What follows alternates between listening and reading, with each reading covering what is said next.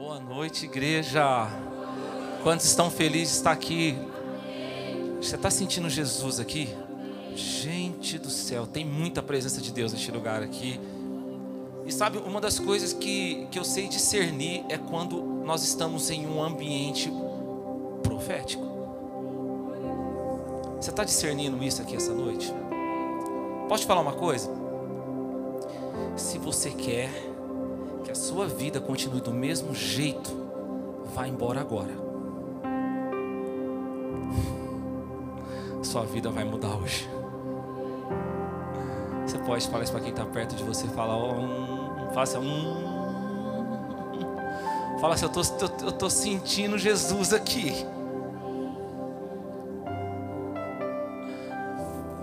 Eu sinto algo neste lugar aqui. Nós estamos falando algumas semanas sobre futuro. Diga comigo essa palavra futuro. Nós vamos continuar, irmão. Como o Gabriel falou agora há pouco, nós estamos acreditando nesse próximo passo. Nós estamos acreditando que tem algo extraordinário de Deus para nós no nosso futuro. Irmãos, você crê nisso? Eu creio em nome de Jesus. E nós vamos continuar falando sobre o futuro, amém? Vamos orar? Feche seus olhos.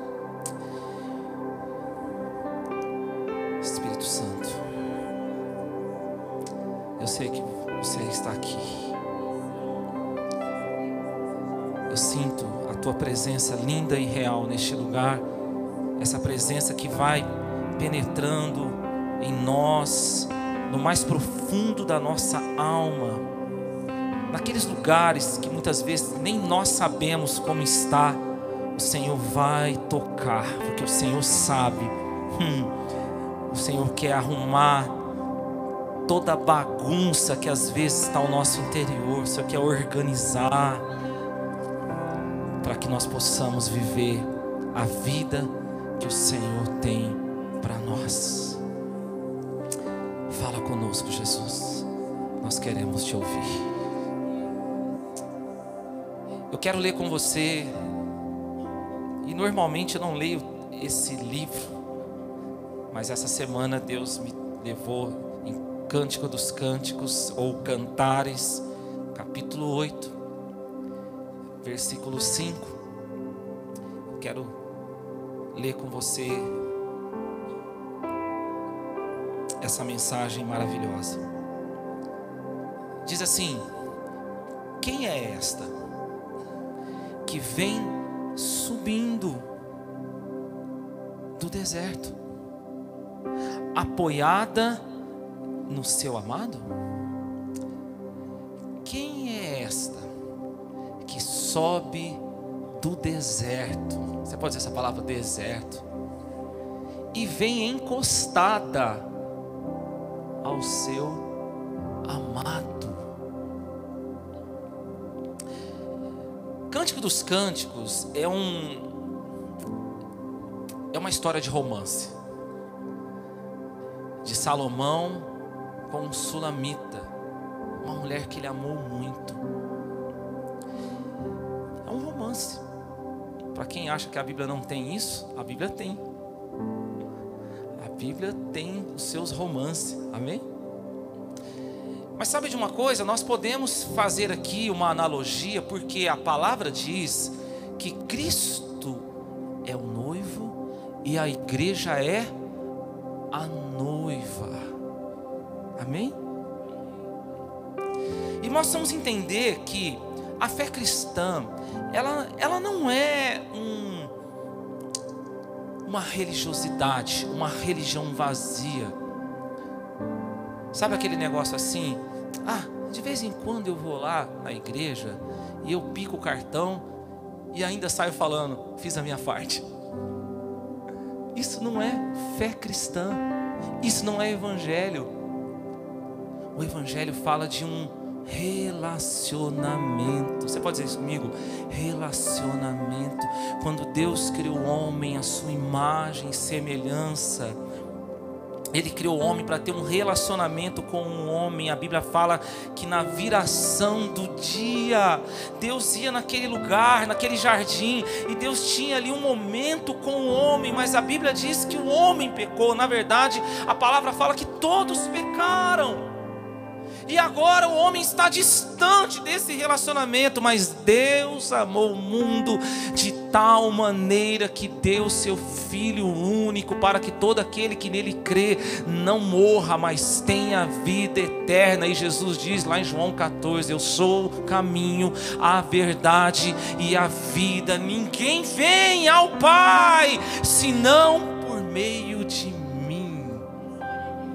é um relacionamento, não é só nesse momento que nós estamos aqui, mas em todo o tempo. É você lá na tua casa, nos seus afazeres, é você ali muitas vezes sentado na mesa com a sua família, é lá onde você estuda, é no seu trabalho, é em todo o tempo, é no trânsito, é no futebol, onde você está. É um relacionamento, você sabe, você tem a certeza.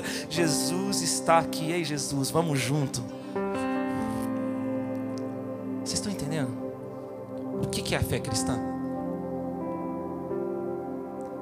Quando você vai embora deste lugar, Jesus não fica aqui, Ele vai com você. Quem está entendendo? Você está sentindo Ele te abraçando já aqui? Só que a gente precisa tomar uma consciência disso. E é por isso que é necessário o que nós acabamos de ler: o deserto. Você pode dizer essa palavra? Deserto. Não tem como. Nesse relacionamento, nós vamos passar pelo deserto. O deserto na vida de um cristão que está tendo um relacionamento com Deus não é uma opção. É inevitável. Nós vamos passar pelo deserto. Fala para o teu irmão assim: você vai ter que passar, meu filho. Não tem jeito. Por quê? Por que, que eu tenho que passar pelo deserto? Quem já falou isso? Por que, que eu tenho que passar pelo deserto? Vamos lá. Eu vou fazer uma ilustração aqui que vai nos ajudar bastante. Um marido, ele amava muito a sua esposa. Então o que, que ele fazia? Todos os dias ele ia na floricultura comprar flor para sua esposa. Todo dia, sem faltar. Segunda, terça, quarta. Todos os dias ele ia lá, comprava e levava para sua esposa. E o dono da, da floricultura ficou muito feliz, amém, gente? Quem queria ser dono dessa floricultura? Todo dia. E um belo dia esse marido chega lá para comprar flores e esse dono da floricultura fala para ele: Rapaz, eu estou muito feliz com você. Que cliente que eu arrumei. Mas olha, eu acho que mais feliz ainda é a sua esposa. Porque pensa bem, todos os dias você leva flores para ela. Esse marido olha para ela, para o dono da floricultura, e fala o seguinte: Deixa eu te falar uma coisa. A minha esposa, ela não sabe quem eu sou. Ela já se esqueceu de quem eu sou, porque ela tem Alzheimer. Aí o dono da floricultura falou para ele assim: então, se ela se esqueceu de quem você é, por que, você está fazendo isso? Porque todos os dias você leva flor para ela. E esse marido falou assim: então, ela se esqueceu de quem eu sou, mas eu sei quem ela é.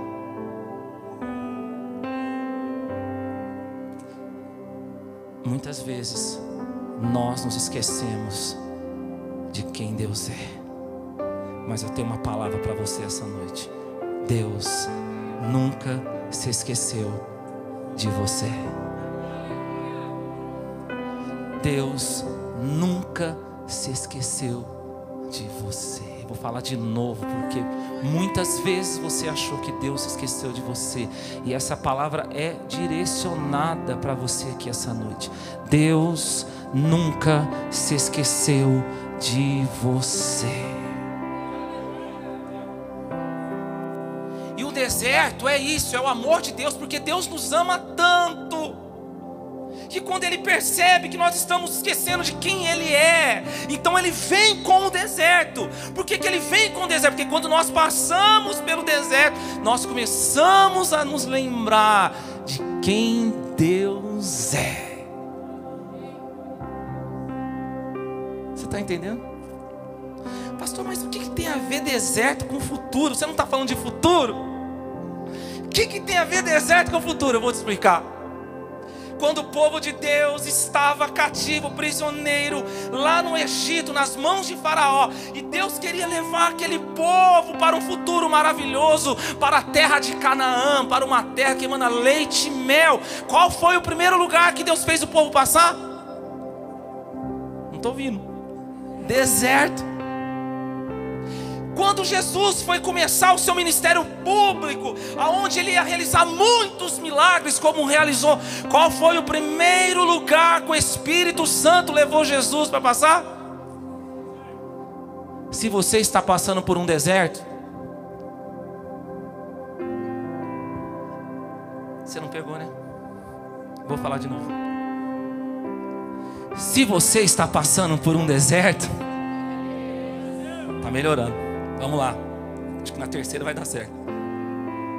Se você está passando por um deserto na sua vida, é porque Deus já tem um futuro maravilhoso para você. Ele está te levando para a sua terra prometida, para aquilo que Ele tem preparado para a tua vida.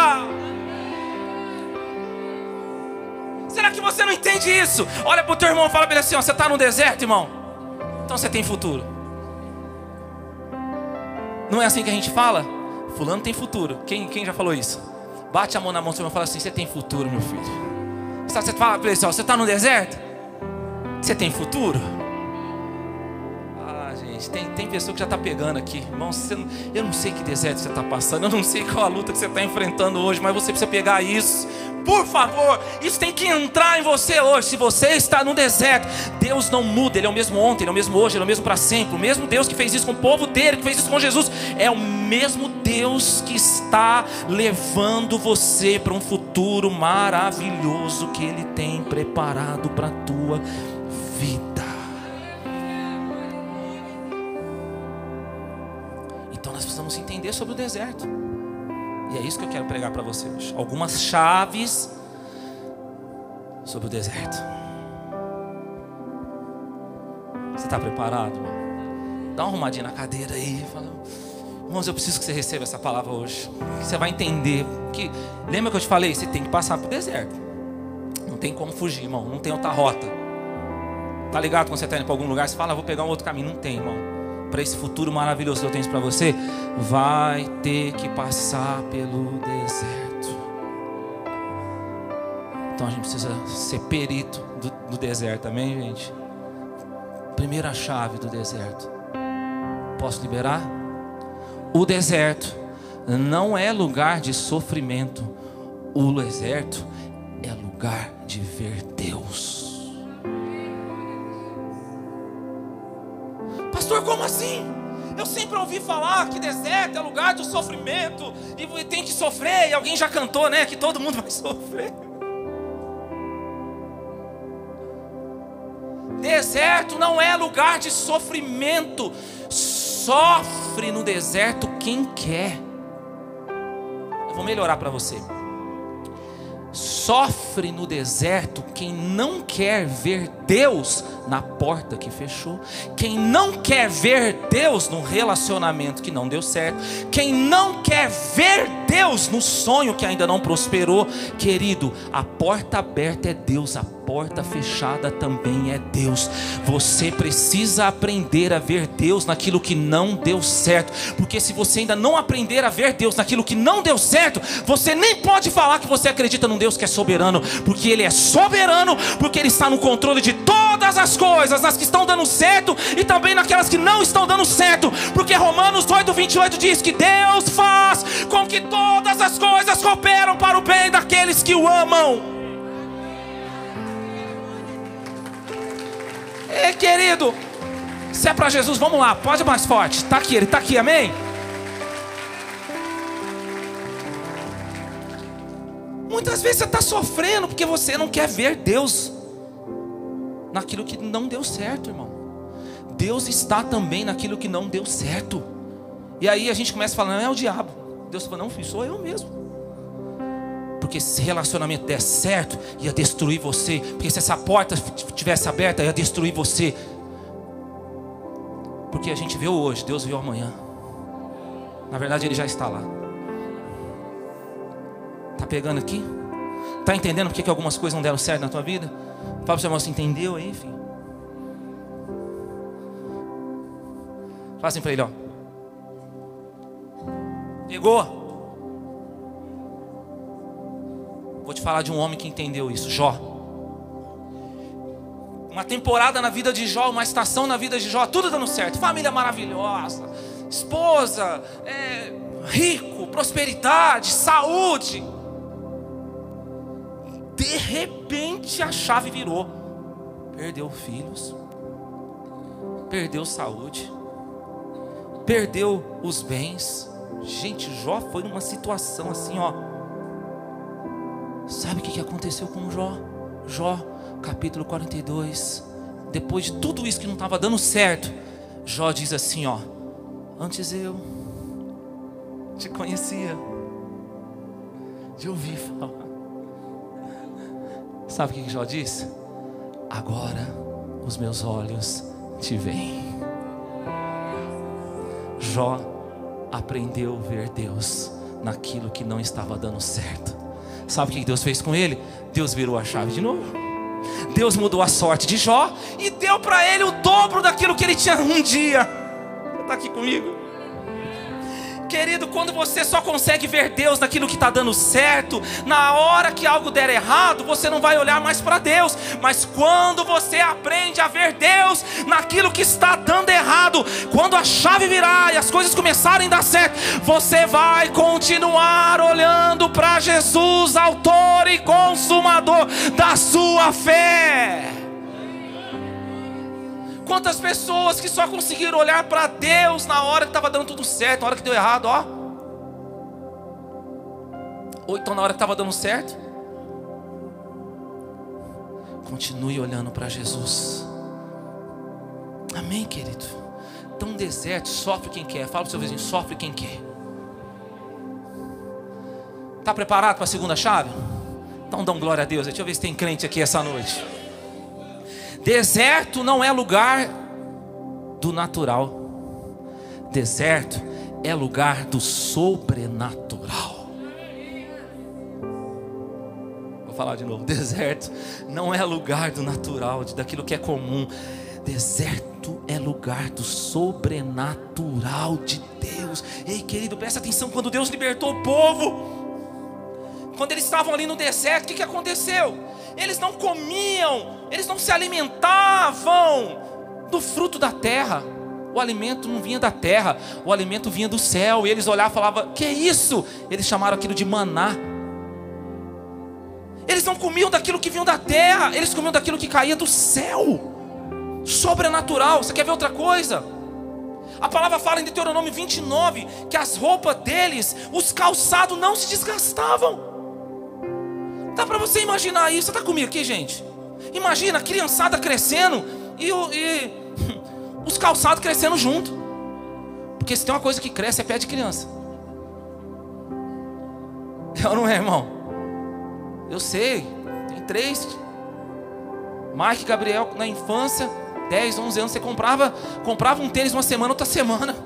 Apertado, pai. Jesus amado. Aí eu falei, ah, já sei. Aí eu começava, eu comecei a comprar o tênis para ele de 3, 4 número maior. Aí chegava nos lugares aqueles pezão assim. Nossa, que menino tão pezão, hein?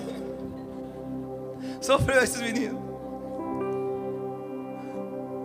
Só você imaginar isso, não é Bíblia. A Bíblia fala que as vestes deles, os calçados, não se desgastavam, ia crescendo junto. Diga comigo, sobrenatural. Fala pro seu vizinho assim, irmão, você crê no sobrenatural? Irmão, tem gente que não crê não, viu? E olha aqui para mim, tem gente que está acreditando mais nas coisas da terra do que nas coisas do céu. Nós precisamos acreditar mais nas coisas do céu do que nas coisas da terra, igreja. Está comigo aqui? Mateus 18, 18, o que, que diz? Tudo que ligar na terra será ligado no? Não, irmão. Tá vendo? Te peguei. Não é isso que fala ali.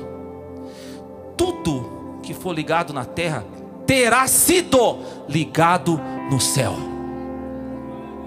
Você não entendeu. Você está falando, pastor, o que, que mudou? Mudou que não é a terra que governa o céu, é o céu que governa a terra. Isso quer dizer que, independente de como esteja a sua vida hoje, por mais terrível que esteja a sua casa, os acontecimentos, quando Deus resolver lá no céu ligar algo na sua vida, a terra vai ter que se submeter àquilo que Deus quer fazer na tua vida. Ei, não importa como esteja a tua casa, não importa a escassez, não importa a enfermidade. Deus lá de cima fala: agora eu vou ligar algo aqui. É hoje que eu vou mudar a vida dessa pessoa. Mas a terra está lá, é um câncer terminal, é, é, é, faliu a empresa, não tem mais jeito. Tá ligado, a bênção chegou à terra. Amém, amém. Vai acontecer. Tem gente que está pegando aqui já, tem crente aqui, ó. Nos dias de Elias, a nação de Israel não chovia três anos e seis meses sem chover. A Bíblia fala que esse homem chamado Elias, a palavra fala lá em Tiago, homem sujeito às mesmas paixões que nós somos. Naquele lugar que não choviam três anos e seis meses, ele orou e a chuva veio. Pode falar isso? Uma coisa aqui? Por que, que a Bíblia fala? Homem sujeito às mesmas paixões que nós. Não, se a gente, a gente vai falar assim, é Elias, é Elias, né, pastor? Homem igualzinho, fala para o seu irmão, assim, igual a você. Fala, fala, fala sorrindo, porque agora vai ser forte. Fala assim, ó, fala assim, ó, falho igual a você.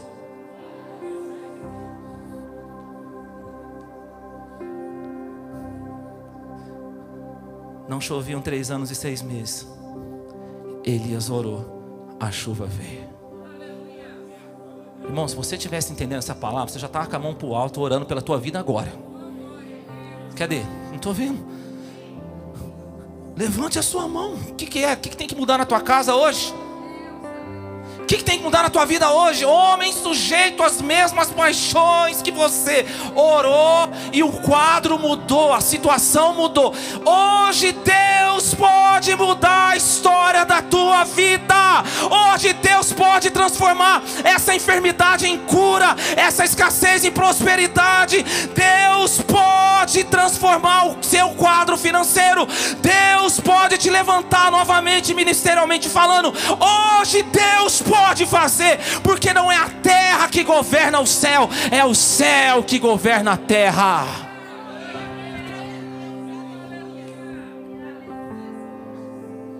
Eu vou te falar uma coisa: os nossos dias tá em falta desses crentes, irmão. Fala para o seu irmão, você não vai faltar mais não. Aleluia. Sabe aquele negócio? Alguém começou a ficar doente, a primeira coisa, toma um remedinho. Não, irmão, vem cá. Deixa eu pôr a mão em você aqui. Mas, pastor, Deus abençoa a medicina? Lógico. Lógico. Mas eu estou falando da ordem das coisas. Vem cá, vamos morar aqui. O céu governa a terra. Quem governa a tua vida é o Rei dos Reis, meu irmão. Quem governa a tua vida lá no seu trabalho não é seu patrão, é o Rei dos Reis. Quem governa a tua casa é o Rei dos Reis. Quem governa a sua família é o Rei dos Reis. Entendendo o que é deserto? Fala para o irmão, você entendeu o que é deserto? Mas o deserto também, irmão. Posso continuar pregando? Você vai me amar até depois do fim? Deserto não é lugar só de você projetar o seu futuro. Deserto é lugar também de você se libertar do seu passado. Hum. E aí, irmão, tudo bem? Amo vocês, viu? O povo de, povo de Deus estava lá no deserto, começou a vir as lutas, começou a vir as batalhas, irmão. E na vida cristã vem as guerras, amém, querido? Como diz minha nora, é guerra. É guerra. Irmão, quando começou as guerras, olha o que começou a acontecer com o povo. Começaram a sentir saudadezinha do, do que eles comiam do deserto, lá no, no Egito. Ai, que saudade daquela comidinha que a gente tinha lá no Egito. Mas irmãos, lá no Egito eles eram escravos. Fala para o seu irmão assim, ó.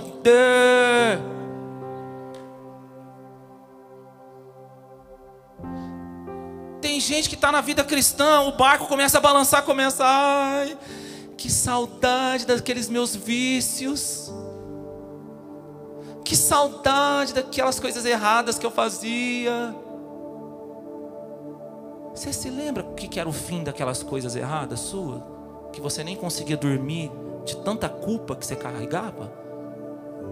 Você se lembra daquelas noitadas que às vezes você ficava preocupado? Meu Deus, será que eu peguei alguma coisa ruim nessa noite aí? Você se lembra disso? Se lembra da falta de paz quando você tinha, quando, quando alguma coisa ruim acontecia na tua casa, você falava, e agora? Você não tinha firmeza em nada. O povo sentindo saudade do deserto, do, do Egito. Saudosismo da velha vida. Por isso, que Deus levou eles para o deserto, porque o deserto, ele é esse instrumento de Deus. Ele vai arrancando de nós esse saudosismo. Ele vai arrancando tudo quanto é coisa ruim, sabe? Tudo quanto é porcaria, ele vai arrancando. Sabe aqueles negócios? Você fala, não, eu já tentei tirar isso da minha vida, eu não consigo. Aí Deus fala, eu sei como é que eu vou fazer, filho. Eu vou te deixar aqui nesse deserto. Vai lá. Você está entendendo porque tem algumas coisas que não mudam na tua vida ainda? Quem está aqui, igreja? Amém, glória a Deus. Pastor, eu não entendo porque que não, a minha área, essa área da minha vida não vai, fico no deserto. Querido, Deus não abençoa só quando dá, Ele abençoa também quando tira. Ele está tirando umas coisas, tem, tem que tirar. Você pode falar assim, tira Jesus, vai. Fala Jesus, tira logo. Tem que tirar. Você entende? Por que, que essa área não vai? É o instrumento de Deus o deserto. Vou tirar. Mas chega uma hora. Hum, chega um momento que Deus fala: Pronto. Agora sim. Tirei tudo que eu tinha que tirar e o deserto acaba, porque o deserto na vida do cristão tem hora para começar e tem hora também para terminar. E quando chega esse momento, as pessoas vão olhar para você e vão dizer o seguinte: quem é essa que vem subindo do deserto? E ela não está sozinha, ela está encostada no ombro de Jesus. Essa que vem subindo do deserto? Quem é essa que vem saindo da enfermidade? Quem é essa que vem saindo daquele problema financeiro, daquela vida que não rompia? Quem é essa que vem saindo dessa situação tão difícil que ninguém dava mais esperança? Sabe o que você vai dizer? Esta é aquela que um dia foi para o deserto, que aprendeu a ver Deus aquilo que não dava certo, que aprendeu a andar no sobrenatural, que foi ali perto do passado e está caminhando para um futuro maravilhoso que Deus tem.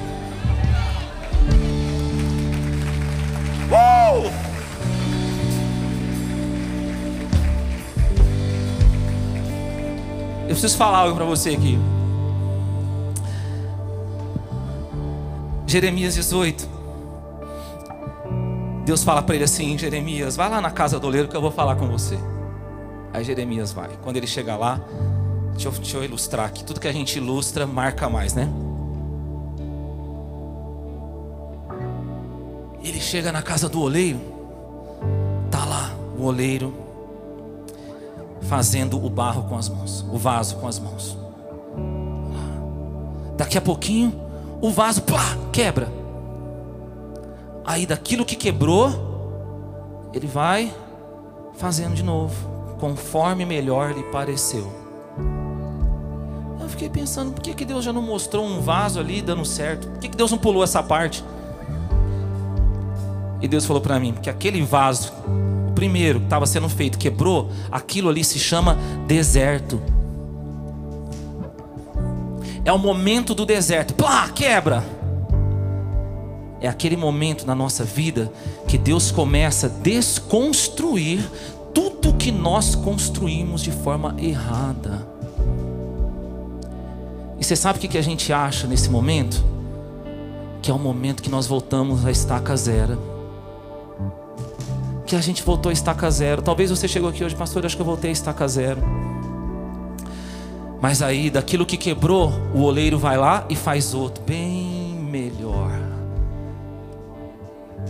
Tem gente que já está pegando aí. Você estava sentindo na estaca zero, Deus está falando para você: você nunca esteve tão perto do seu futuro como esse momento que você está vivendo agora. Sabe por quê? O deserto, ele não vem para matar o que é de Deus na sua vida. O deserto vem para ressuscitar o que estava morto de Deus na tua vida. E sabe o que é o melhor da ressurreição? E essa palavra eu vou carregar por resto da minha vida. Cristo ressuscitou no terceiro dia, mas o seu amigo Lázaro ressuscitou no quarto dia. O que isso quer dizer? Que a ressurreição não tem prazo de validade. Isso quer dizer que tem coisas que você achou que morreu nesse deserto e você fala, não dá. Isso não, pastor. Isso, ó, já faz muito tempo. Deus está falando para você: a ressurreição não tem prazo de validade. A ressurreição não tem prazo de validade ainda está tempo de Deus ressuscitar muitas coisas que estavam mortas na sua vida, nesse deserto que você está vivendo, Ele vai ressuscitar.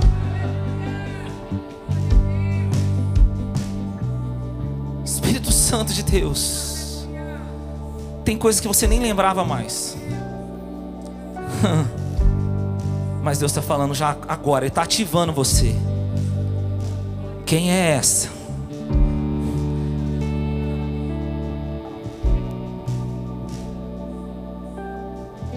Assim que as pessoas vão falar de você.